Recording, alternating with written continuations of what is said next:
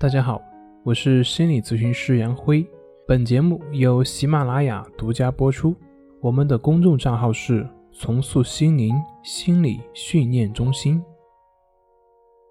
今天要分享的作品是：心理咨询、药物治疗，哪种方式最佳呢？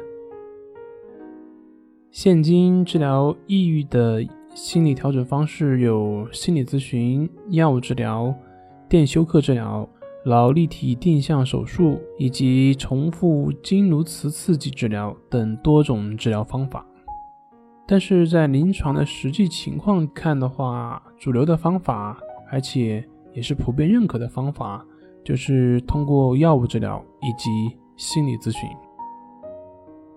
对于药物治疗，药物治疗对于情绪的缓解比较容易见效，它是通过影响我们的大脑内部化学物质的分泌来调节情绪。但是药物治疗它比较容易复发，而且它的治疗时间非常长。那根本原因就是因为它仅仅只是从生理层面上去调整，而不是去寻找生理失衡的原因。这就好像你一个漏斗本身有漏洞。那么，不管你怎么往里面灌水，终究还是很难灌满的。同时，有些朋友容易对药物产生依赖，把自己的一切都归于药物的作用，而忽略了自身的调节和努力。那么，这并不利于提高我们自身面对情绪的处理能力。而对于心理治疗呢，一些朋友对于心理咨询师有着不切实际的幻想。认为只要咨询师分析分析，给出建议，那么他就立马能够恢复正常人的生活。其实，心理咨询是一个助人自助的过程，是两个人合作来解决问题的，而不是咨询师一个人可以办到的。很多时候，治疗的效果取决于患者的求治动机以及态度，还有就是是否有勇气在咨询师的帮助下去面对自己所逃避的。所以，我们可以把咨询师比喻成一位教练。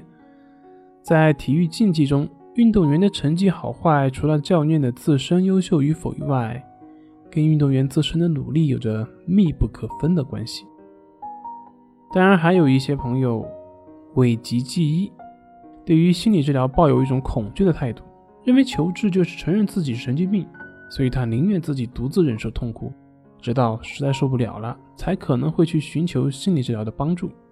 那么相反，有一些朋友对于咨询师咨询效果期待过高。咨询师也是人呢，他没办法做到完美，这就会导致有些朋友他在咨询的过程中会出现阻抗、怀疑，这样会影响到咨询的效果以及进展。所以，不管是什么疗法，试图一口吃出个大胖子的想法，在现有的体系下。一定会落空的。任何疗法都不能与自身的努力分开，特别是对于心理治疗，在长期形成的思维模式下，妄图一下就能够痊愈的这种愿望，它只会加重自己的心理负担，只会阻碍我们的治疗过程。好了，今天就分享到这里，咱们下回再见。